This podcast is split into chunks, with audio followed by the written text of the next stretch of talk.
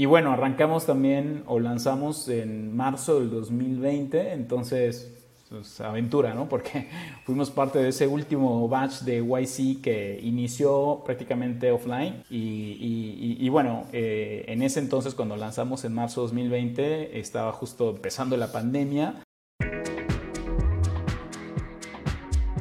Hola, bienvenidos a Escalables un programa en vivo donde conversamos con líderes que están impactando el ecosistema emprendedor en Latinoamérica. Somos Lala, Nelly, Oscar y Héctor. Cuatro amigos apasionados del ecosistema emprendedor. Buscamos conectar, inspirar y fortalecer a la comunidad de emprendimiento en la TAM.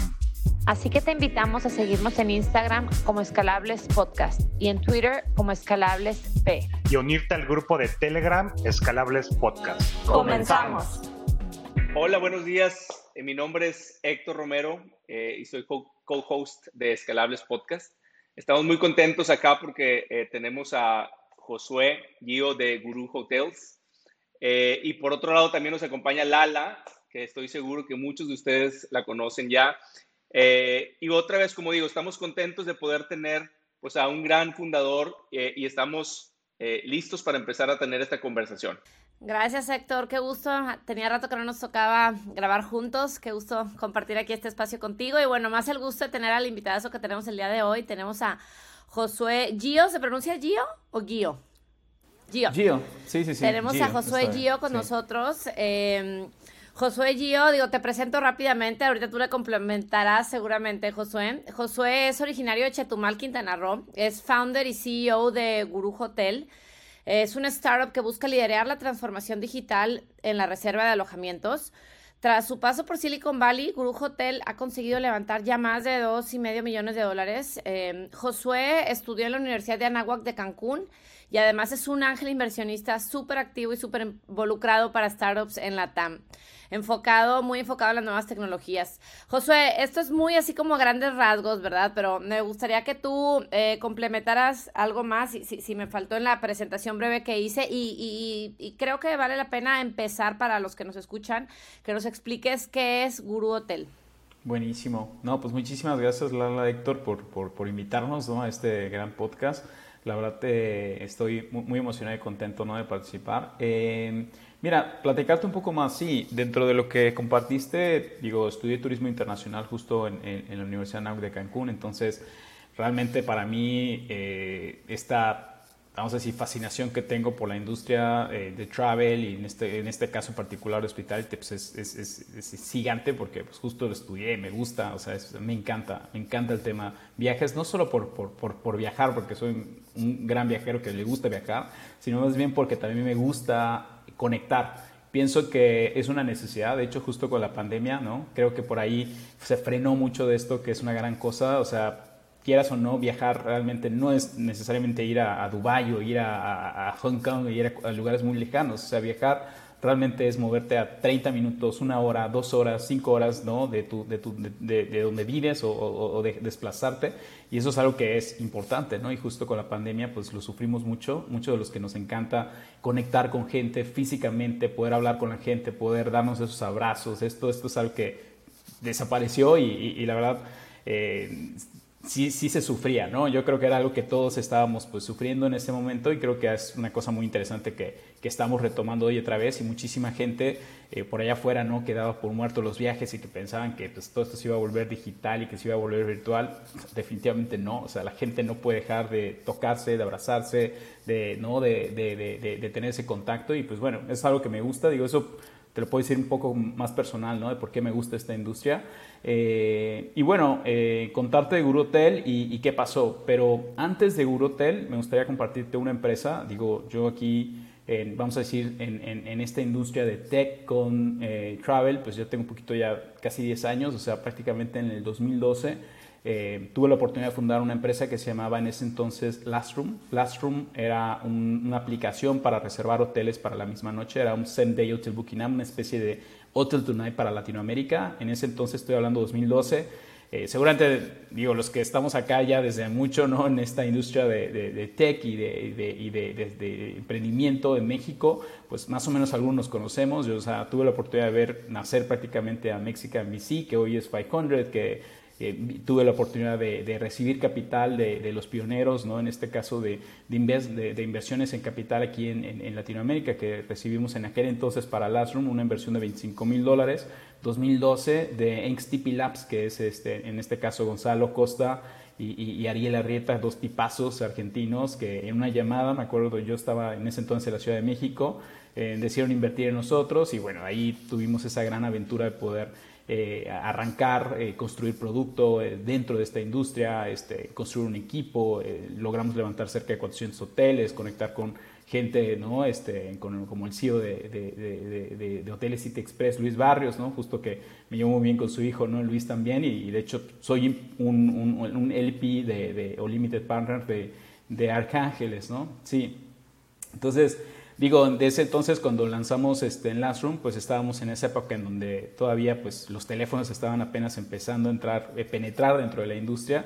Y, mi, mi, tesis en ese momento era que la gente pues, iba a poder fácilmente necesitar, o sea, más bien necesitaba de alguna forma poder reservar un hotel de forma muy fácil, ¿no? Entonces me gustaba mucho ese approach de Hotel Tonight, que era un mobile, un mobile first ¿no? application, y eso pues, me, me, me, encantó y, y justo lo, lo, lo, pudimos este, ejecutar en México. Claramente esta industria pues, es muy, muy compleja, estas empresas en travel, justo porque, porque, vamos a decir, los consumidores no son repetitivos, ¿no? un consumidor no viaja todos los días, entonces eh, este tipo de hábito no lo logras construir fácilmente una aplicación. Nos dimos cuenta en ese momento que era muy complejo eh, crear ese hábito y era muy complejo también pues traer clientes a tus aplicaciones. Prácticamente estas empresas mucho en travel terminan siendo empresas de marketing ¿no? y pues los gigantes que están allá afuera, Booking, Expedia, este, todos estos gigantes pues están invirtiendo cantidades colosales, de más de mil millones de dólares al año en, publicidad y pues se, terminan siendo empresas de marketing muchas veces. ¿no? Y bueno, eh, con ese aprendizaje que tuvimos en, en, en que fue prácticamente el 2012 al 2015 que estuvimos ejecutando, construyendo este producto, aprendimos mucho sobre travel tech, eh, conectividad, los dolores que enfrentan los hoteles, sobre todo hoteles independientes dentro de la industria. En cuanto a distribución, sabemos hoy que los gigantes dentro de esta industria como Booking, como Expedia, prácticamente dominan el, el 80, en algunos casos el 90% de la distribución de estos hoteles.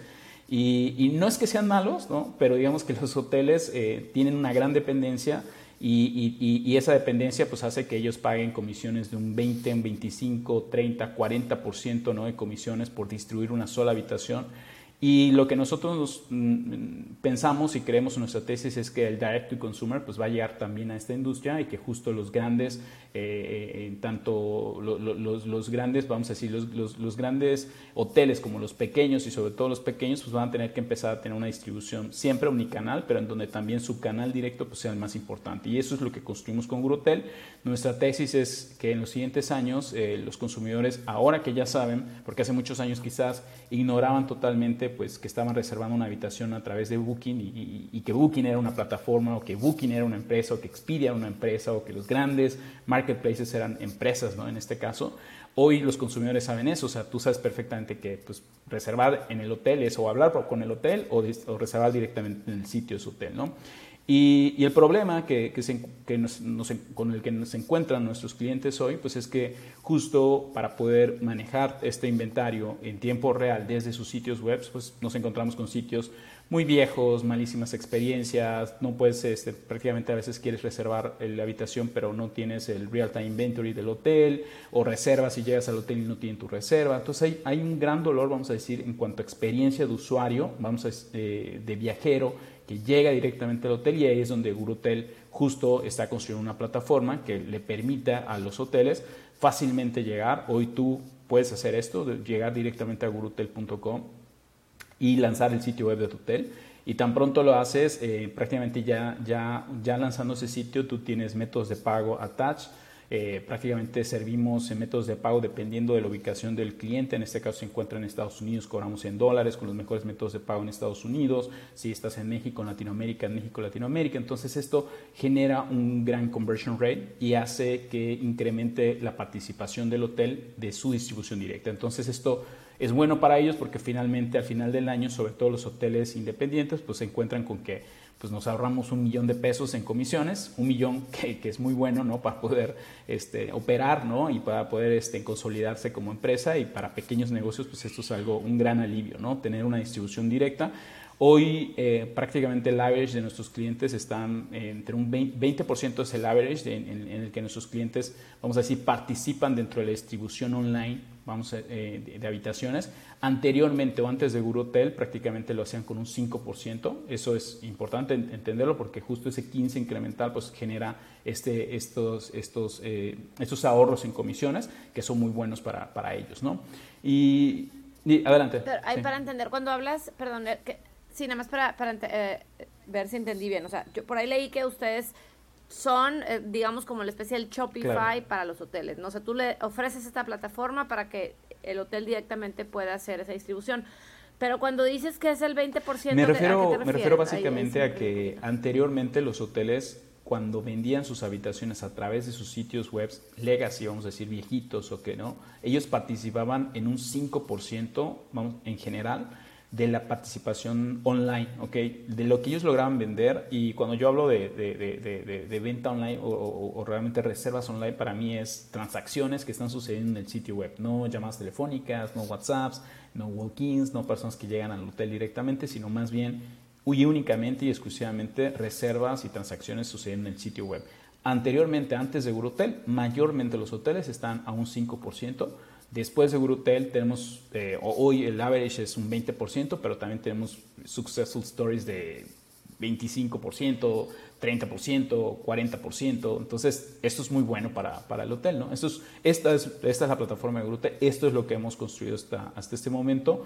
Eh, y bueno, arrancamos también o lanzamos en marzo del 2020, entonces pues, aventura, ¿no? Porque fuimos parte de ese último batch de YC que inició prácticamente offline. Eh, mis, cofundadores, en este caso, este, Jorge Flores y Steven Martínez. Jorge Flores es un mexicano y Steven Martínez es un colombiano de Medellín. Eh, grandes amigos míos con los que yo prácticamente los conozco hace más de, hace más de 10 años, ¿no?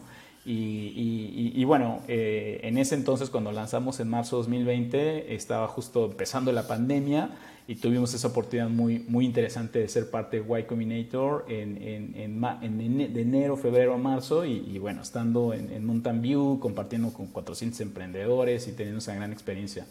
Eh, Qué padre, que sí, te, que sí alcanzaste, ¿no? Porque ya los fuimos el último, Fuimos el último batch, prácticamente. Muy bien. Oye, oye, yo tengo una pregunta ahorita que hablabas también de la experiencia del, del viajero, ¿no? Eh, también el tema de los estos grandes empresas tipo Expedia, Booking, pues mantienen los datos del viajero, pues de alguna manera limitada para los hoteles, ¿no?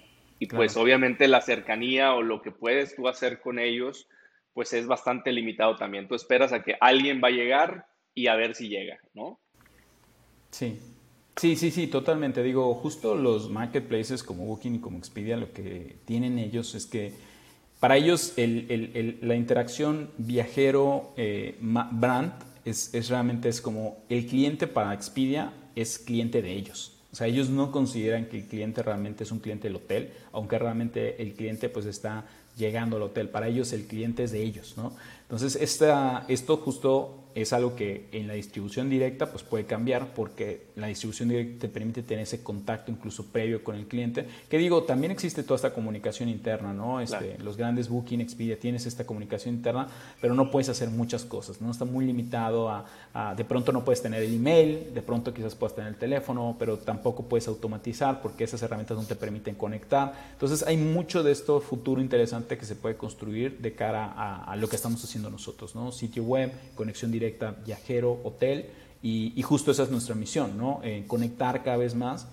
al viajero con el hotel. Ándale, perfecto, muy bien.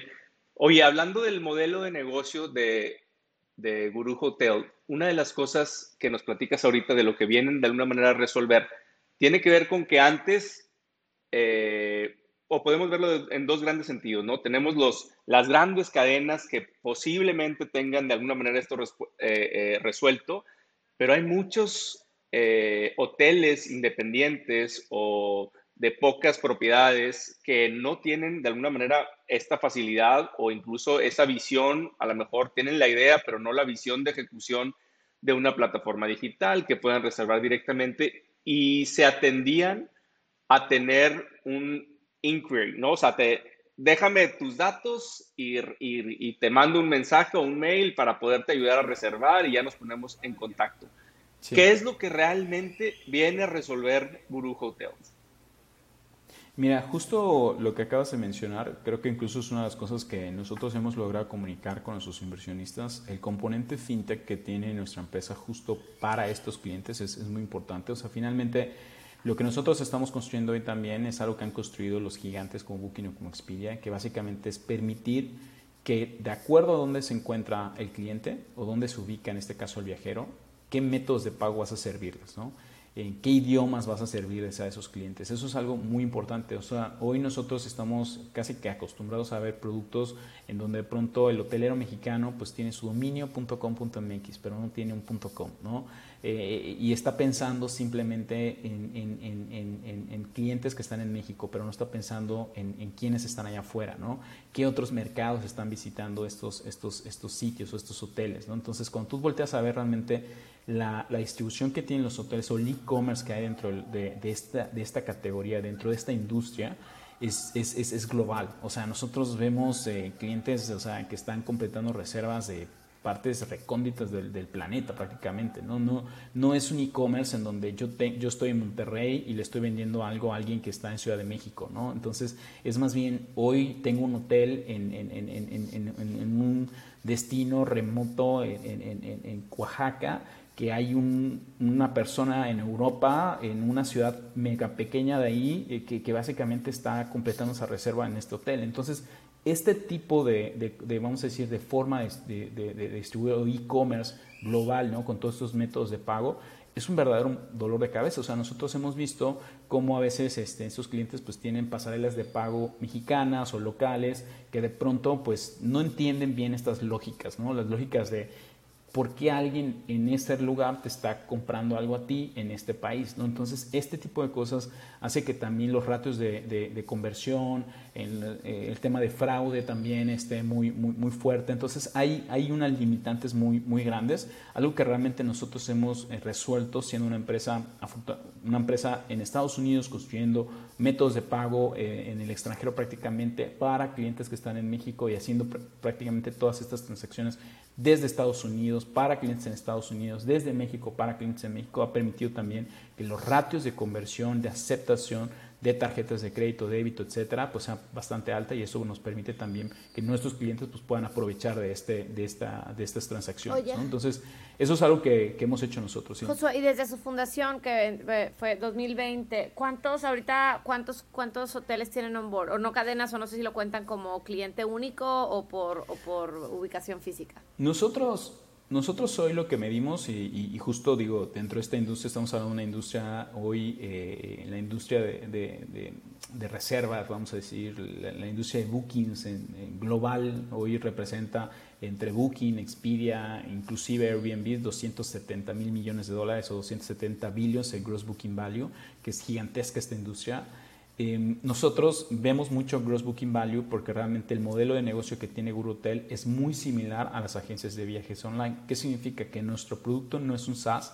Hoy nosotros no le cobramos un SaaS fee o un monthly fee a nuestros clientes, sino realmente lo que hacemos es cobrarles un porcentaje de comisión, exactamente, un, un, un fee por transacción. Entonces ese fee es de un 5%, que es la comisión que le cobramos a nuestros clientes más el costo de la transacción, que eso también nuestros clientes pues lo saben, que el costo de transacción pues hay que pagarlo, las pasarelas de pago te cobran estos costos y bueno, realmente nosotros eh, le cobramos este 5%. Entonces, eh, y eso para explicar un poquito tu pregunta, eh, en cuanto a crecimiento, pues nosotros hemos ido del 2000, que lanzamos en, 2000, en 2000, 2020, procesamos 400 mil dólares ese, ese, año con toda y pandemia.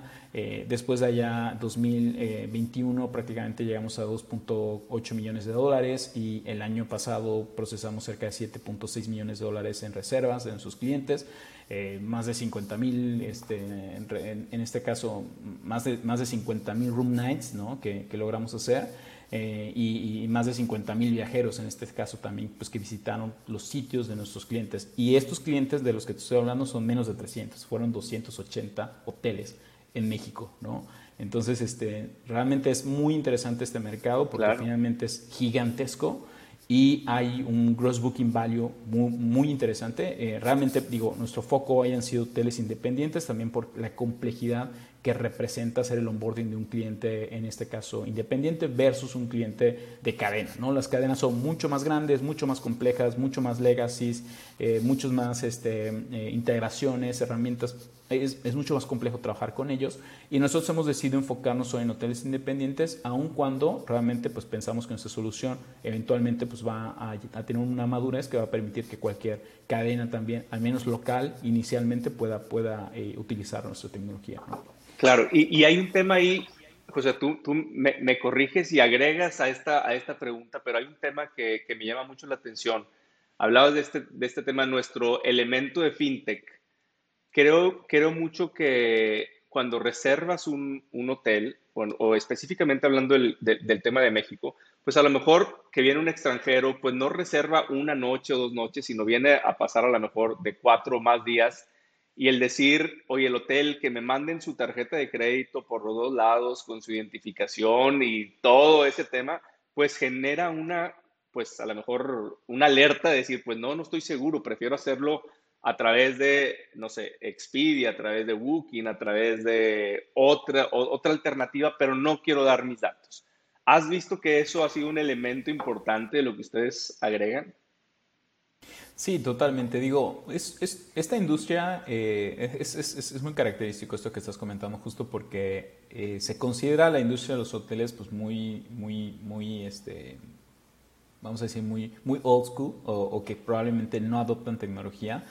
La realidad es que los pioneros en tecnología son las aerolíneas y, y, después de ahí siguen los hoteles. Y realmente tecnología para hoteles y tecnología para para aerolíneas existe ya desde muchísimos años atrás de, mucho más atrás de cualquier otro, vamos a decir, incluso retail, incluso muchas otras industrias, sí existe ya esta tecnología, ¿no?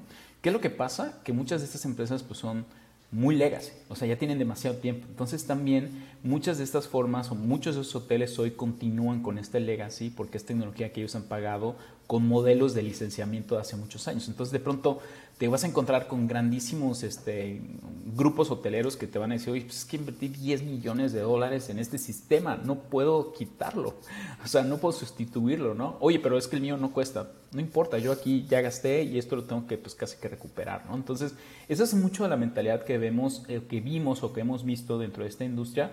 Y para contestar a tu, a tu, pregunta, lo que estamos viendo, el cambio que estamos viendo en estos últimos años es justo que los hoteles están como intentando renovar, ¿no?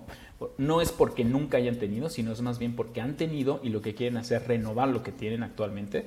Entonces, en esa renovación eh, nos encontramos también con muchísimos de los procesos que tú mencionas, muy viejos, muy old school, que, en donde te planchaban la tarjeta y sigue existiendo el día de hoy porque son Claro, claro, que, sí, o sea, son, es, es, son, son, formas y hábitos en los que operan las empresas mexicanas y, y, y latinoamericanas, y, te, te, puedo decir, y, son cosas que apenas estamos empezando a ver, pues ese cambio, ese shift dentro de la industria a nivel, vamos a decir, Latinoamérica. En Estados Unidos de pronto te puedes encontrar cosas ya diferentes porque son mucho más avanzados que nosotros. En Europa todavía, aunque Europa parezca ser también, pues Europa, ¿no? Finalmente también la tecnología que te encuentras allá es bastante también rudimentaria en cuestión de adaptación. Hablo, hablo de, de, sobre todo de hoteles independientes. Entonces, hay una oportunidad gigantesca entre Europa, Latinoamérica, y justo porque también cómo se divide esta industria, hay que entender que México, prácticamente Estados Unidos es, la excepción, ¿no? En Estados Unidos tú te puedes encontrar un, ese 80-20 en donde pronto este, en 80% son hoteles este, eh, de cadena, que realmente no es 80, es como 60-40, pero quiero decir el, el porcentaje, ¿no? Y el resto del mundo es lo contrario, solo te encuentras un 20% de cadenas hoteleras en el resto del mundo y mayormente hoteles independientes. Y lo que yo veo hacia el futuro de esto es que eventualmente vamos a ver más, eh, más hoteles independientes porque los destinos también turísticos que están surgiendo, pues surgen también en destinos, o sea, de pronto vas a tu, puedes irte a Tulum hoy mismo.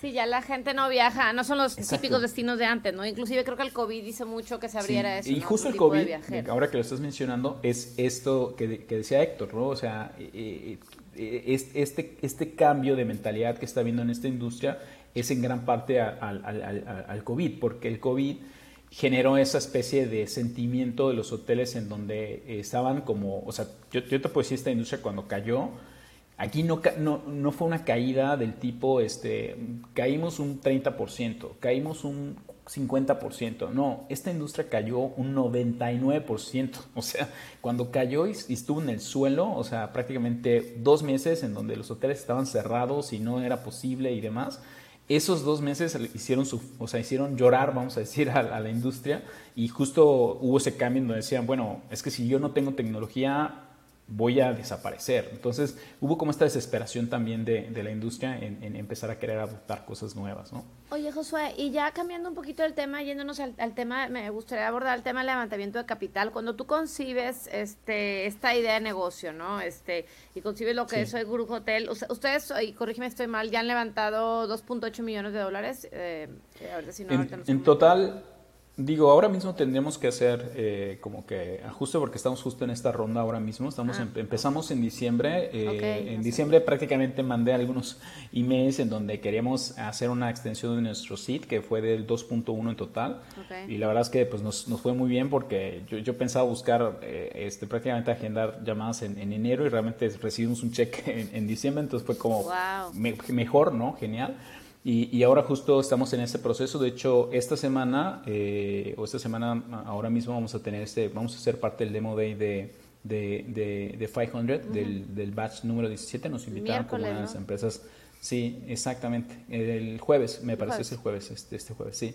Eh, y bueno, eh, y, ¿qué, sucedió? No? Eh, hemos tenido una de esas historias también muy difíciles de levantamiento de capital porque estamos en esta industria que justo fue de las más golpeadas dentro de ese proceso.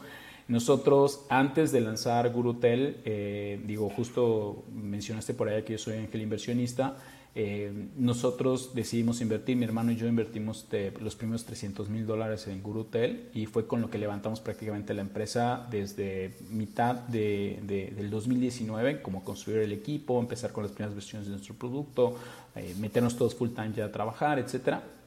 Entonces, esa, primer, esa primera inyección de capital fue mía, pero nuestro primer cheque institucional fue de 500 en diciembre, antes de que nosotros decidiéramos meter, vamos a decir, de, mitad de 2019 a finales de 2019, antes de que nosotros decidiéramos a meter nuestro propio dinero, eh, nosotros intentamos levantar capital en México, ¿no? Incluso este, tocamos la puerta de todos los fondos en México, tocamos la puerta de todos los fondos en, Latinoamérica y la verdad es que pues era, es una industria travel en donde los, los, los VCs tienen como cierta versión, ¿no? Este, como que han habido muy pocas salidas o muy pocas empresas en esta industria que realmente hayan logrado grandes cosas y pues ese miedo ¿no? existe dentro de, este, dentro de esta industria de, de VC. Y, bueno, no logramos levantar absolutamente nada de capital, eh, incluso aplicamos también a 500 eh, eh, para, para, su acelerador, también nos rechazaron. Entonces, en ese momento nos, nos rechazó 500, no levantamos capital en México, en Latinoamérica y bueno, decidimos invertir nuestro propio dinero, invertimos esos 300 mil dólares y después de ahí nuestro primer cheque institucional fue YC en marzo del 2020. Eh, y con eso prácticamente empezamos a levantar capital institucional realmente. ¿no? Nuestro primer cheque fueron ellos, después ese mismo año tuvimos otros 100 mil dólares y eso nos, nos llevó a tener esos 250 mil en el 2020 y luego finalmente este 500 invirtió un cheque de 100 mil ahora con el fondo y, y, eso fue eso es algo que yo realmente no sabía ni siquiera que existía un fondo ¿no? de 500.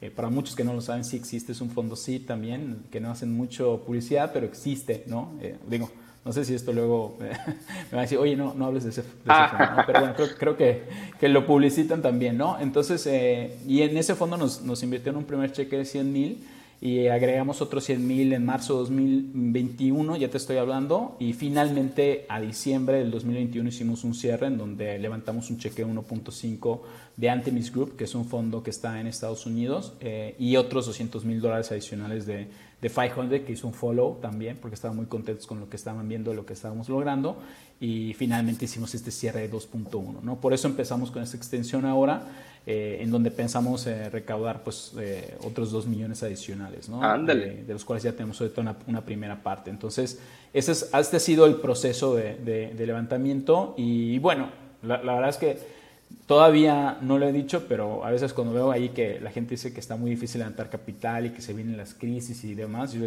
yo pienso, chicos, es posible, o sea, es posible levantar capital, simplemente hay que tener buenos números y hay que hacer las cosas bien, ¿no? Porque lo hemos, lo hemos logrado nosotros en esta industria muy compleja, súper impactada, eh, en donde casi no hay capital tampoco, pues yo creo que, que lo pueden hacer, ¿no? Muchos que estamos en México con, con, otras industrias diferentes, ¿no? Claro, ahora, ahora sí, como dice Shakira, hay que facturar, ¿no? sí, sí, las startups no, no, este, ¿cómo, cómo era el, el, meme? Sí lo vi, sí lo vi. Sí. Este, no, las startups no, no, levantan, facturan. Exacto. Las, las, startups ya no levantan capital, ahora facturan. Ya no levantan. ¿no? Exacto, exacto. Hay que facturar, sí. No, muy bien. Oye, eh, José, platícanos un poco de hacia dónde va Guru Hotels. O sea, ¿qué, qué, cómo lo ves un poco hacia adelante? Y, te quiero preguntar en, en, dos grandes, en dos grandes dimensiones. La primera tiene que ver con eh, la cobertura, ¿no? Si bien es cierto, decías, oye, eh, pues es una industria de billions, ¿no? Eh, y definitivamente México, pues tenemos que tiene este, este, este concepto de pues ser de los pioneros en, en el tema de hospitality y con muchas propiedades independientes, etcétera. pero pues también sabemos que Guru Hotels ya está en otros, en otras, en otros países, ¿no? Eh, entonces, un poco de, hacia dónde va y también en el tema del, del, producto, ¿qué es lo que vemos más adelante? Buenísimo, buenísimo, Héctor. Sí, pues mira, te platico. Eh, ¿Cómo vemos a Gurutel? Nosotros hemos construido Gurutel siempre con esta mentalidad de ser a Product Driven Company. La complejidad de empresas como las nuestras, y mucho lo vas a ver en Latinoamérica, es este B2, B2B, ¿no? Eh, realmente el B2B requiere de un proceso puramente de ventas, mayormente, ¿no? Equipos de ventas, grandes equipos de venta, eh, tocando puertas, levantando cuentas, y en donde finalmente, pues esa es la forma de adquirir clientes mayormente en México. En Latinoamérica diría también, ¿no? Son muy pocas las empresas, yo te puedo decir muy pocas, las que realmente logran eh, ser eh, product driven, eh, que realmente construyen productos que construyen el crecimiento de esas empresas. Hoy nosotros, este año justo nuestro, nuestro, nuestra meta es ser 100% ir directamente a ser una empresa product driven, no pensamos seguir construyendo con un modelo de, ventas o, de puro, puramente de ventas en donde tú tienes vendedores que van tocando puerta y van levantando clientes. Hoy tenemos 300 eh, hoteles eh, que hemos logrado con este proceso y realmente los equipos de ventas, hemos logrado grandes equipos de ventas que realmente hoy nos permiten adquirir clientes ya un modelo en donde sabemos, ok, este mes vamos a tener 10, 15 hoteles nuevos, 20 hoteles nuevos, sabemos que lo vamos a lograr con un modelo medido, ¿no? Pero no es el modelo que vemos a futuro, porque realmente esta industria es una industria donde hay 700 mil hoteles en el mundo, ¿ok? Eh, y, la forma en la que estamos construyendo la empresa también, de no ser una empresa regional, sino global, nos permite también, pues, nos hace pensar mucho que este modelo que tenemos hoy tenemos que iterarlo, ¿no? La iteración que estamos haciendo en este instante, básicamente, que es una de las, una de las mayores construcciones dentro de esta industria para construir productos como los que estamos haciendo nosotros, tiene que ver con el tema de integraciones con legacy systems y construir sobre legacy systems mayormente. Eso es lo que nosotros estamos viendo en esta industria. Eso nos limita mucho el crecimiento eh, de poder adquirir nuevos clientes de forma mucho más rápida. ¿Qué es lo que estamos haciendo ahora? A ver, para, para, para quien nos escucha, ¿qué es un legacy system? Nada más así. Pues bueno, legacy system básicamente son softwares que, eh, vamos a decir que ya, ya tienen muchísimo tiempo, mayormente son son sistemas que están instalados dentro de las computadoras, que probablemente no son cloud, eh, probablemente tienen 10 años que están utilizando la misma licencia con el mismo o producto. O sea, estos hoteles que ya tienen su, su legacy system para su booking normal, ustedes están construyendo eh, integraciones para hacerlo más eficiente. Y ese y eso es un modelo pues muy eh, que toma muchísimo tiempo también porque finalmente construye sobre, imagínate que hay property management systems en donde vive real time inventory del hotel, en donde de pronto hay 180 en todo este, en Latinoamérica, que tendrías que hacer 180 integraciones diferentes, mantener 180 integraciones con esos, con esos proveedores, eso, eso es algo muy difícil. O sea, tomaría muchísimo tiempo para poder lograr tener una penetración de 700 mil hoteles, ¿no? O sea, hoy con 300 hoteles y sobre 700 mil es un porcentaje muy pequeño el que lograrías obtener, ¿no? Eh, y, lo que estamos nosotros viendo es formas de construir el producto sin necesidad de los legacy. Entonces, básicamente sería remover PMS, remover conectividades que están ahí. Entonces, esto, este es el modelo sobre el que estamos construyendo ahora mismo, que nos pueda permitir también a empezar a abrir eh, operaciones en otros países, porque hoy prácticamente en nuestros hoteles o los 300 hoteles que tenemos, 95% de ellos están en México. Y ese otro 5% que tenemos de hoteles, pues están en Costa Rica, en Perú, en Ecuador. Son hoteles que realmente por su propia cuenta han llegado, han encontrado nuestro producto, han levantado sus sitios y solos han, construido estos sitios y también eh, nos ha permitido tener clientes en otras partes, pero no tenemos un equipo de ventas focalizado en estos mercados. Entonces, la forma en la que estamos viendo de construir ahora, siendo una empresa product driven, es justo conectarnos sobre otras, eh, en este caso sobre otras herramientas que nos permitan consumir este, este, este inventario y vamos a empezar a abrir operaciones este año, más bien vamos a empezar a tener hoteles que estén en Estados Unidos, hoteles que estén en Europa, hoteles que estén en diferentes destinos que son top destinations en donde hay mucho movimiento también y vamos a estarnos enfocando pues en esos países y en esa, en esa expansión como, como, como empresa, ¿no? Eh, sin construir en legacy. Ya, perfecto. E, es, es que interesante esto que comentas. Entonces, nada más para, para terminarlo de aterrizar, la forma en que te entregan el, el, servicio, o en este caso, como decías, el, el producto, eh, cuando tú llegas a un, a un, hotel, pues todo el tema de conectarlo con sus PMS, con sus este, sistemas de tarifas, etcétera, van a ser un APIs para poder conectarse a todo eso. Esa es un poco la idea. Eh, realmente, realmente no es que vamos a construir un API, sino que más bien vamos a traer inventario ahorita mismo en tiempo real de, de, de, terceros que ya los tienen. ¿no? En este caso puede ser un Booking, puede ser un Expedia, lo que nos va a permitir ingresar directamente a sus mercados y darles esa solución.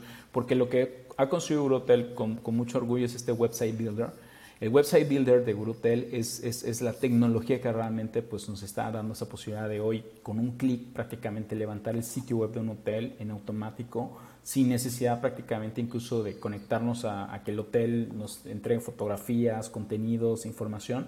Vamos a traer directamente esto consumiendo desde APIs, ¿no? Este, todo este inventario y eso nos va a permitir pues, ingresar a mercados como Estados Unidos sin necesidad de tener operación en Estados Unidos, sin necesidad de tener equipos que estén construyendo estos sitios con estas, estos hoteles. Entonces ahí es donde está la oportunidad eh, eh, para Hotel y es ahí donde vamos a ver ese crecimiento también que, estamos proyectando. ¿no? Eh, que es un crecimiento bastante interesante porque seguimos con ese crecimiento del 200% años con año y, eso pues es lo que también nos trae muy contentos. ¿no? Incluso este mes ya vamos a finalmente llegar a cerca de arriba de un millón de dólares en, en, gross booking value y, va a ser el primer, la, primera, la primera vez este primer mes de, de, enero que vamos a lograr esa meta, ¿no? Entonces estamos súper contentos en, en Gurutel, ¿no? Ah, buenísimo.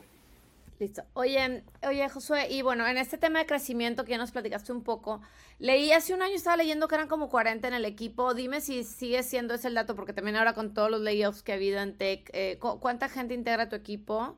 Y en este panorama de crecimiento exponencial que están, ¿cómo logras que se permee la cultura este, de un equipo fundador inicial al resto de los equipos, al resto de las personas? Buenísimo. Pues mira, eh, nosotros, nosotros arrancamos como, como antes de que la pandemia comenzara, ya éramos un equipo este, remoto, ¿no? Entonces, Realmente nunca tuvimos ese shift de ser una empresa que físicamente estaba construyendo en un solo lugar y de ahí convertirnos en una empresa 100% remota. Hemos, sido siempre una empresa 100%, remota y, eso nos ha permitido crecer también y traer gente de, diferentes ciudades y talento que incluso se ha movido después de la pandemia de la Ciudad de México a otras ciudades y, que es gente pues muy buena trabajando desde pequeños lugares de, México y pequeños lugares pues de, Latinoamérica en general, ¿no? Entonces, eh, sí éramos, éramos 40 personas, este, ahora mismo somos 30. Eh, finalmente nosotros también lo que hemos pensado eh, es, reducir ciertas cosas en donde ya no era el foco de nuestro negocio, en donde veíamos mucho, muchas partes que veíamos que, que, que, que, estábamos operando y decidimos reducir nuestro equipo también, como muchos. Siempre para alargar nuestro runway, siempre con las mismas ideas, ¿no? la verdad es que lo hicimos muy de, lo hicimos en, el último momento cuando ya fue necesario, eh, no, porque, no porque todos lo estaban haciendo, sino más bien porque decíamos, ok, eso es importante hacerlo ahora mismo y tomamos la decisión de hacerlo. ¿no? Eso fue al final del año pasado y reestructurar nuestro equipo también, porque había muchas partes del producto que ya no estábamos construyendo y fuimos dejando personas de, producto que estaban construyendo nuestro producto inicialmente ¿no? Eh, con nosotros. Entonces, eh, sí tuvimos esa reducción de, de, equipo, pero bueno, no fue tampoco sustancial, ¿no? sino, sino menor. Entre, en este Oye, Josué, en, esta, en esto que comentaba o preguntaba Lala en relación al tema de la, de la cultura, eh, a lo mejor un poquito de background de cómo se conocen con el tema de los co-founders, eh, Steven, platicabas ahorita, eh, y, Jorge, cómo se conocen y, cómo esa cultura que al final del día no es fácil, a lo mejor es mucho más fácil cuando una sola persona está, pero incluso pues de, de, Colombia, este, tú mexicano, Jorge mexicano, cómo empiezan a bajar esa cultura? ¿Cómo se conocen y, cuáles retos están o han tenido para el tema de la cultura dentro de Guru Hotels? Buenísimo. Mira, con, Jorge Flores ah, nos conocemos desde hace más de 10 años. Eh, Jorge Flores, eh, él ha sido director para las Américas de e-commerce para una cadena hotelera española que se llama Blue Bay Resort. Eh, esta cadena pues maneja muchísimos hoteles y cuartos en el Caribe, pero también en España, es una empresa española. Eh, por muchos años él estuvo haciendo eso. Yo a él lo conocí en la universidad. Eh, siempre habíamos dicho y hemos platicado porque somos súper apasionados de esta industria de que teníamos que construir algo juntos, ¿no? Eh, en ese entonces este, siempre platicábamos de, del tema del revenue management de los hoteles y la distribución e-commerce, ¿no? Siempre hablábamos de estos temas y veíamos como que había un, un eslabón ahí, ¿no? Que, que hacía falta. Y, y, eso fue sobre lo que empezamos a construir. ¿no? Eh, ahí Steve Martínez, yo soy, digo, después de, del Nasrum que te había comentado inicialmente, eh, fundamos una, una, agencia que se llama Mosaic Media, que está en la Ciudad de México. Eh, Mosaic Media justo ha hecho mobile marketing campaigns por muchísimos años. Ahí mi socia Gwen Lafru es la, la encargada ahora mismo de esta agencia. Eh, pero, pero pues por muchos años ahí estuvimos colaborando y bueno, Steven lo conozco justo de esos años en donde construíamos productos digitales y bueno, finalmente con Steven, que también tengo otros 10 años conociéndonos, pues siempre decíamos la experiencia de usuario de los sitios de los hoteles es, es, es, es horrible. Creo que podemos algo mejor y, y, fue que lanzamos nuestro primer MVP con el que procesamos 300 mil dólares, ¿no? Y, y, fue ahí donde, donde decidimos empezar a, a construir y siempre lo hicimos de forma remota, o sea, eh, Jorge Flores estaba en Cancún, yo estaba en Chetumal, Steven estaba en, Medellín, pero ya teníamos la experiencia pues, de haber construido cosas juntos y, decidimos, bueno, empezar, empezar este Gurutel, ¿no? Y, y, en cuanto a cultura, la verdad es que en cuestión de empresa, te puedo decir que cuando llegamos a ser más de 40 personas en la empresa, a las 40 personas he tenido la oportunidad de contratarlos yo personalmente. Eh, siempre me ha gustado este, buscar a la gente, hablar con la gente, conectar con la gente, realmente ver esos perfiles que sabemos que tienen muchísimo potencial y traerlos a, a, a, Grutel.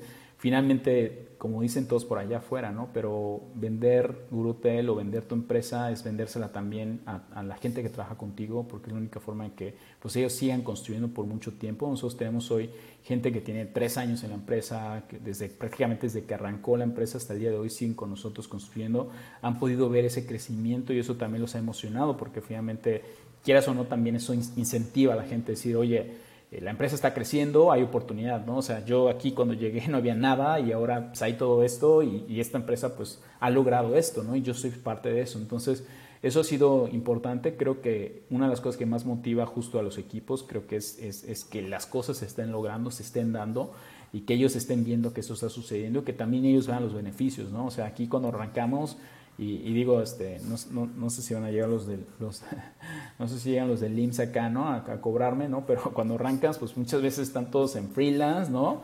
Y de pronto, pues los pasas a todos a, este, a esta modalidad y, hay beneficios y, y, también en la empresa, pues hemos, hemos logrado tener esta, esta conexión. Los líderes de equipo finalmente incentivan constantemente pues, a, a sus equipos, entonces tienen llamadas prácticamente semanales, one-on-ones, nuestro all hands se hace casi que siempre, eh, siempre una vez al mes tenemos este all hands, estamos en donde todos llegan emocionados esperando a, saber qué es lo que pasó este mes, qué logramos este mes y cómo lo logramos, ¿no? Quiénes son esos equipos que participaron en lo que logramos este mes y eso pues también emociona, ¿no? Y somos un equipo mucho de producto, entonces nuestros all hands casi siempre están plagados de cosas de, que estamos nuevas en el producto, cosas que hemos logrado, cambios que hemos hecho y eso pues mantiene yo creo un buen, buen ánimo. La verdad es que la gente que hemos dejado ir también siempre se han ido como con esa pereza de Josué, pero si necesita más gente, yo regreso acá y yo quiero seguir dando, ¿no? Yo quiero seguir estando aquí.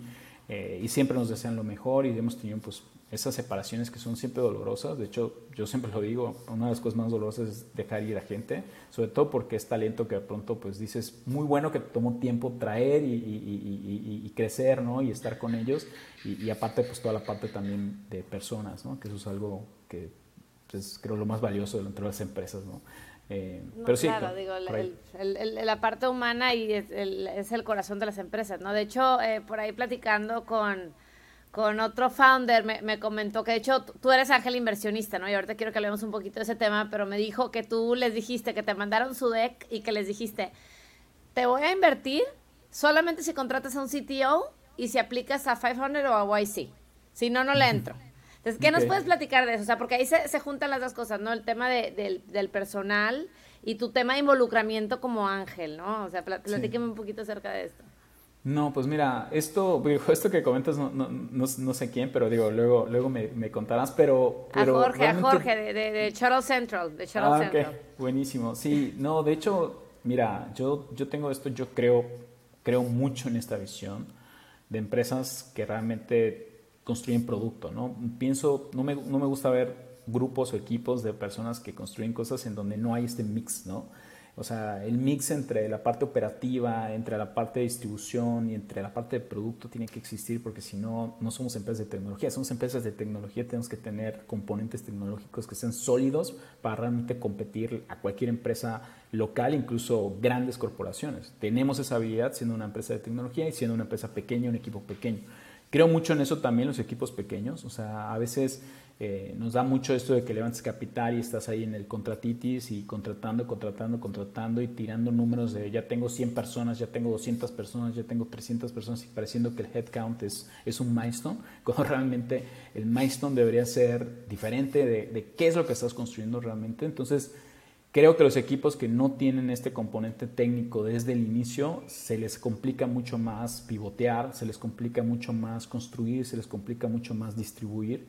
Eh, y, bueno, por eso esta parte yo personalmente siempre he dicho que, uno, me gusta invertir en empresas que prácticamente no, no tienen nada. O sea, yo, esta es mi, mi, mentalidad justo hoy. O sea, si invierto, me gusta invertir en empresas que no tengan prácticamente ni siquiera el producto, pero que sí tengan ya el equipo, ¿no? Entonces soy, soy yo, esta otra persona y esta otra persona y nosotros tres vamos a, construir esto. ¿Y cuáles son nuestros insights dentro de ese mercado? ¿Por qué nos gusta esa industria también, no?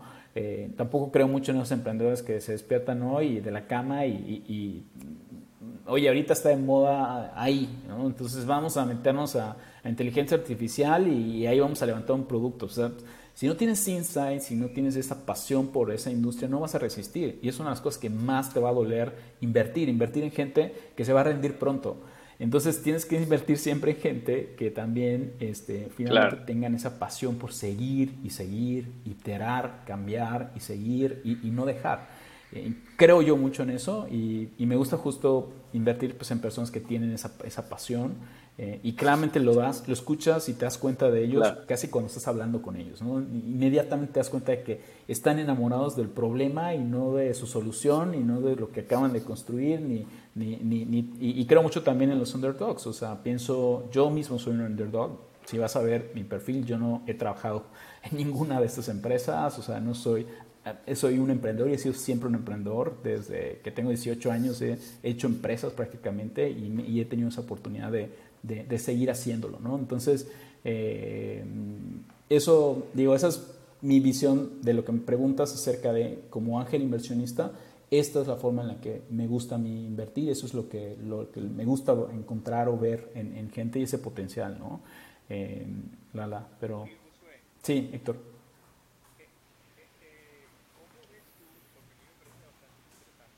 Oye, Josué, eh, eh, ¿cómo ves tú? Porque a mí me parece bastante interesante, digo, un poco como normalmente hablan de las ciudades, donde se generan eh, pues mayores emprendimientos, etcétera, Ciudad de México y algunas otras ciudades, pero en la parte, por ejemplo, del sureste, ¿Cómo estás viendo tú el tema del ecosistema del, sureste de México, para todos los que nos escuchan? ¿Cómo estás viendo el ecosistema emprendedor, no? Digo, siendo una, eh, una zona de, de, México como país, pues que tiene grandes recursos, que tiene, pues, mucho en el sector de travel and hospitality y, pues de alguna manera también explotando diferentes, eh, pues a lo mejor aceptación de, de, viajeros al pues mismo país con grandes oportunidades. ¿Cómo estás viendo tú el ecosistema emprendedor este, en la zona? Chetumal prácticamente inexistente, una, vamos a decir, un ecosistema emprendedor tecnológico, no existe como tal. Eh, o en Cancún o en Mérida, o, sea, estos destinos o ciudades, ¿no? Quizás ahora empiezas a ver cosas en, el Caribe, pero porque hay todos estos expat o nómadas digitales que están prácticamente abandonando sus, las grandes urbes o las grandes ciudades y están yendo a construir productos desde estos destinos, está empezando a existir algo de esto. Eh, yo creo mucho que el talento realmente pues, está pues, en todas partes. O sea, yo creo mucho eso. Creo mucho que el talento y el capital hoy tenemos la oportunidad de construir cosas como lo estamos haciendo ahora mismo desde estas ciudades pequeñas. Este, porque justo también los inversionistas se han dado cuenta de que pues, el talento está allá afuera. Hoy las grandes empresas que están en Estados Unidos, en los grandes hubs tecnológicos, están contratando personas incluso fuera de esas ciudades, en muchas otras ciudades, y tratando de, contratar a ese talento que está allá afuera, porque también pues tienen una mayor calidad de vida, este, son personas que pueden llevar a sus hijos en 15 minutos a la escuela, o sea, es como, son cosas que, son cosas y ventajas muy interesantes que te están, que están permitiendo, y creo que deberíamos de incentivar incluso más, más de esto, ¿no? Más de, de dejar las grandes urbes y dejar que las personas puedan viajar a sus ciudades de origen y que puedan seguir construyendo y llevando riqueza a esas ciudades. Yo creo mucho en eso. Este, me parece que algo interesante, incluso para mí nunca es un problema contratar a alguien que vive en una ciudad súper pequeña del Estado de México, este, donde me dice, oye, no, pues es que aquí somos como 45 mil habitantes, pero pues de aquí soy y, y, estoy ganando 80, 100 mil pesos al mes, porque son programadores que están trabajando desde esos destinos y, pues no, acabo con construir mi casita aquí. O sea, eso me encanta a mí. O sea, es, yo creo que hay ese potencial, creo que a futuro vamos a ver muchísimo más empresas y personas e incentivos incluso fiscales, espero yo, este, así, esperando ¿no? que sí suceda. y, eso creo que va a ser, va a ser muy, muy, muy, interesante, ¿no? Este, creo creo que, que, hay ese, ese talento y también se están empezando a armar hubs. O sea, yo, por ejemplo, Ahorita hay, hay, grupos, ¿no? En donde hay estos emprendedores del sureste, que pues ya son varias YC, ¿no? Que están entre Mérida, Yucatán, entre Cancún, nosotros, y se está empezando a armar un equipo. Las ciudades también, como en Yucatán, por ejemplo, hay muchísimos ingenieros, eh, incluso muchos ingenieros yucatecos, sí, Está... Este, eh, hay, yo, hay, hay una empresa grande, ahorita se fue el nombre, que están proveyendo de servicios acá en Estados Unidos, yo, yo estoy en Austin, proveyendo de servicios de desarrollo de software desde Mérida, ¿no?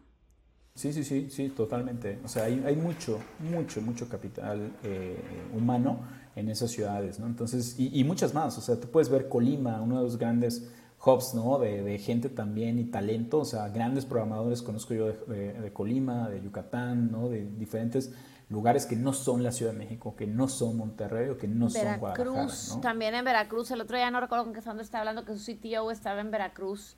Este, pero sí, sí da gusto ver eso, ¿no? Este, oye, ya, ya digo, ya, ya vamos a ir cerrando eh, con el tiempo, nada más, aprovechando que tocaste el tema de la familia y el commuting. Bueno, tú eres papá, eres papá de tres, si mal no me equivoco, dos, dos niños, una niña, tu, tu esposa es, es founder de otra startup italiana ella.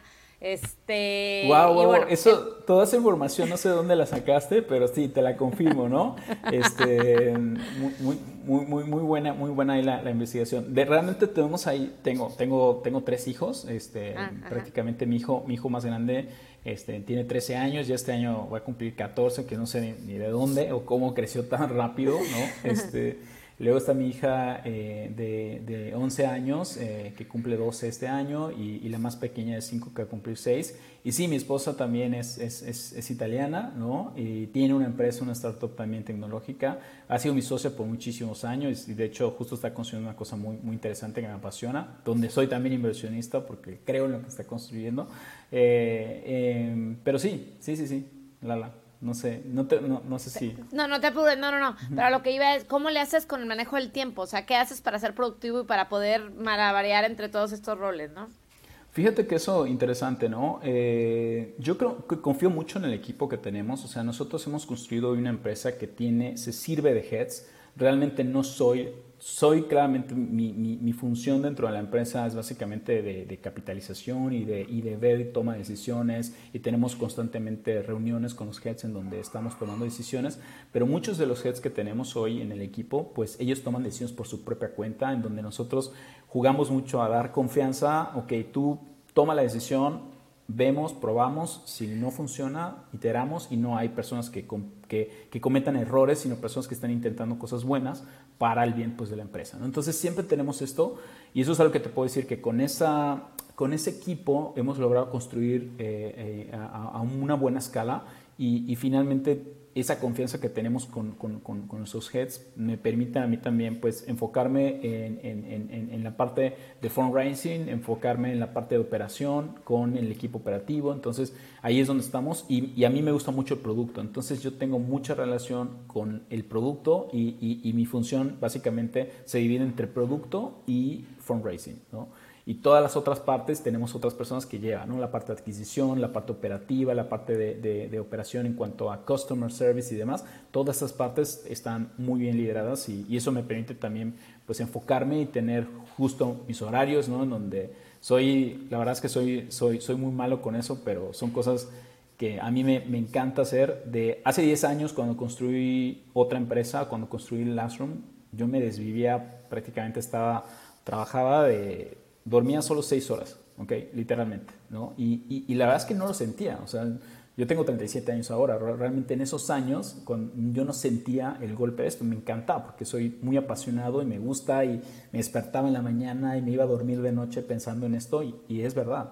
Pero ahorita con 37 años, la verdad es que soy de los que sí duerme sus 8 horas, soy de los que sí en la mañana se despierta y hace su caminata, soy sí de los que se, o sea, tengo estas cosas que son muy importantes para mí en cuanto a familia, en cuanto a, en cuanto a equipo, y eso es algo que también me gusta decírselo mucho a nuestro equipo. O sea, ustedes pueden tener esta confianza de que si tienen esta, este, esta, les, tienen familia, ¿no? Que sientan que su familia va primero siempre, ¿no? Que la empresa es importante, sí, pero que la familia es lo más importante, ¿no? Entonces, eso es algo que me gusta transmitir y, me gusta que la gente pues esté contenta también eh, con, con, estas cosas y, y te puedo decir que he tenido la oportunidad de hacer todas estas cosas gracias al equipo que tenemos hoy, al que podemos confiar, a la familia y, bueno, dividirnos esos horarios. Dices, bueno, aquí tengo mi, horario de comida, que es esa hora, y pues nadie me, me mete llamadas, ni yo le meto llamadas a nadie en el horario de comida. Todos comemos bien, ¿no? Y si nos toca ir a buscar niños o cosas, que también lo pongamos en nuestro calendario. No, yo tengo gente que puedo ver en su calendario que todos los días sale a buscar a sus hijos de tal hora a tal hora, ¿no? Y eso me, hace, me hace feliz, ¿no? O sea, pienso que la gente entonces trabaja aquí y, está siendo feliz trabajando porque puede tener esta oportunidad de hacer todas estas cosas al mismo tiempo, ¿no? Claro, un, buen balance, un buen balance ahí eh, emocional y, personal, ¿no? Eh, para ir cerrando, Josué, y te agradecemos por este tiempo que nos has dedicado, la verdad es que súper interesante conocer personalmente lo que has hecho. Eh, creo que tienes una carrera pues ya desde hace bastante, bastante tiempo. Y principalmente de conocer, darnos un poco la oportunidad de conocer qué es Guru Hotels y lo que de alguna forma vienen haciendo, que sin duda eh, pues es disrumpir en un mercado que, que, realmente tiene bastante, bastante potencial y creo que lo están haciendo muy bien. Pero vamos a pasar a estas preguntas relámpago. Estas preguntas relámpago tienes que contestar lo primero que te viene a la mente. La idea es este, no, no dedicarle en uno o dos segundos que puedas por ahí eh, resolver. Esa es una, parte interesante que nos gusta de alguna forma hacer en este cierre. Así que, Lala, si nos ayudas con las preguntas, te lo agradezco. Es algo que ya venimos haciendo desde hace rato, entonces te voy a ir haciendo una pregunta y lo primero que venga a la mente, si, si nos lo contestas. ¿Va? ¿Estás listo? Ok. Listo. A ver, ¿qué le dirías a tu yo de hace 10 años? Paciencia. Ok. ¿Eres night owl o morning person? Morning person. ¿Para qué trabajo serías malísimo? Así que nunca te debemos de contratar para eso.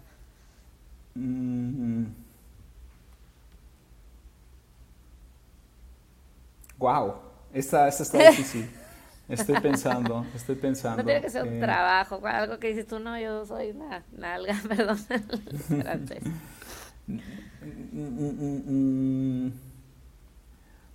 pro- probablemente eh, diría que para hacer customer support no sería bueno. Este, Se desesperaría. Hay, hay, que, hay que ser muy pacientes, hay que ser muy pacientes. Yo, yo soy paciente, pero, pero, pero hacerlo todos los días realmente me parece como algo que también es, es difícil, ¿no? O sea, yo creo que sería Claro. muy difícil eh, lograrlo, ¿no? Necesitas mucha paciencia para, para hacer el customer support. Aunque me encanta hablar con clientes acerca del producto. No me gusta escucharlos todo el tiempo quejándose, quizás, ¿no? Pero sí, Claro. este, esa parte creo que sería la más difícil para mí, ¿no? Hacer customer support.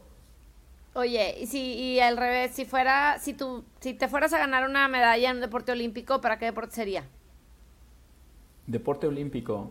eh, O cualquier deporte. mm,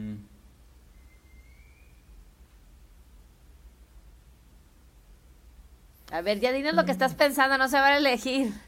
sí, no, no, camina- caminata, caminata, yo creo. Me, me- me gusta, me gusta mucho caminar, me hace pensar, disfruto caminar porque me hace pensar. Entonces, y, y cuando piensas, estás pensando contigo mismo, hablando contigo mismo, pensando cosas, eso me, me gusta mucho, caminar. sí. Oye, algo de ti que poca gente sabe. Mm, que probablemente que nunca he tenido la oportunidad de trabajar para nadie más. O sea, eso creo que... O sea, nunca trabajé realmente para otra empresa que no sea algo que yo haya construido. O sea, eso es, Wow. eso es algo que sí. Oye, y por último, algún libro que nos recomiendes, que le recomiendes a, a la audiencia de Escalables. Mm, digo, para estas épocas ahora mismo me parece interesante justo este libro que, que, que es de, The Hard Things About Hard Things, algo así, creo que es el nombre de... de- Creo que ¿no? ese es el más, es Ese- el más, acá lo tengo acá atrás, es el más mencionado acá en el Exacto. podcast. Míralo, ahí lo tienes, Sí, me ganaste, pero yo lo tengo ahí en el librero que se ve Es atrás. un, es un gran libro, es un gran libro por, por todo lo que está pasando hoy. Este, como que la experiencia de estas personas eh, cuando en momentos de crisis, eh, todos hablamos siempre de, de las cosas buenas, ¿no? Entras a LinkedIn y ves solo gente levantando capital, solo gente hablando de éxito, de cuántos números, de qué lograron, de qué pasa, y, hay como una fascinación acerca del éxito y los, los metas y el fundraising y lo que se logra pero muy pocos hablan exactamente de las cosas difíciles, ¿no? de lo que realmente que es complicado el día a día y eso creo que ese libro te habla perfectamente sobre eso, lo difícil que es. Incluso pues, el, el autor no habla sobre su personalmente su vida, el, el golpe no familiar, eh, toda esta parte también que, que mientras hace el handle de la empresa al mismo tiempo de, de su matrimonio y al mismo tiempo de, de muchas cosas. O sea, es como muy, muy complicado y, y- y me parece algo muy actual. Eh, creo que muchas personas tendrían o se servirían o se sentirían muy, muy, muy emocionados de ese libro. Excelente, Josué. Pues bueno, te agradecemos demasiado tu tiempo, el que hayas compartido con nosotros la experiencia de, de fundar y de crecer una empresa como Guru Hotel. Te auguramos, te auguro mucho éxito, te felicito también por la parte de eh, la gente con la que platiqué antes de, de tener esta entrevista no tuvieron más que expresarse de cosas buenas este, de tu parte, entonces es- esa parte humana y compromiso con México y con, y con la, la gente que viene detrás eh, abriendo camino como Angel Investor y, y Advisor me parece, me parece increíble. Te agradezco mucho, Josué, y te avisamos cuando salga, salga al aire acá el, el episodio. Muchas gracias. Claro, claro, no, totalmente. Eso, eso justo que comentas es una de las cosas que más, más disfruto. Este, casi que cada, cada vez que hay YC, este, cuando, cuando salen las, las, las, este, la- las aplicaciones a Y Combinator, las convocatorias, son de los primeros que, que lanza ahí su mensaje de dime, yo, aplícame". yo te echo mano y no, eso me gusta. He, he tenido la oportunidad de recomendar casi 70 empresas, de las cuales eh, 25 han, han sido seleccionadas. Me gusta mucho esta parte de hablar con otros emprendedores, ver qué están construyendo, ver cómo les podemos ayudar. O sea, eso me, me encanta. Eh, creo yo mucho en eso. Creo que esa es la filosofía de todo esto. O sea, cómo puedo yo ayudarte, cómo tú puedes ayudarme. Y eso crea muchísimo. Es un motor muy interesante que, del que poca- pocas veces se habla, pero que es muy interesante Claro. este, este, este motor de, de- de- de ayudarse, y ayudarnos entre, entre otros. ¿no? Eh, nada, pero muchas gracias. Muchísimas gracias. Yo, yo en lo personal, te digo, a mí me encanta el sector, ¿no? El tema de travel and hospitality. He tenido la oportunidad de, participar ya desde hace muchos años en diferentes proyectos. Este, me encanta, creo que es un, es un mar de oportunidades, ¿no? Que hay que, eh, pues hay que trabajarla, hay que cambiar desde mindsets eh, de las personas que tienen mucho tiempo trabajando en, las en, en, la industria, ¿no? Y, eh, pero creo que pues por, por, lo que nos platicas y los números que estamos viendo, pues se, se está logrando, ¿no? Entonces, como decía Lala, eh, pues creemos que va por un buen camino. Te agradecemos compartir todo esto que estoy seguro que no ha sido fácil, pero que sabemos que con trabajo y, foco, pues se va logrando día a día, ¿no?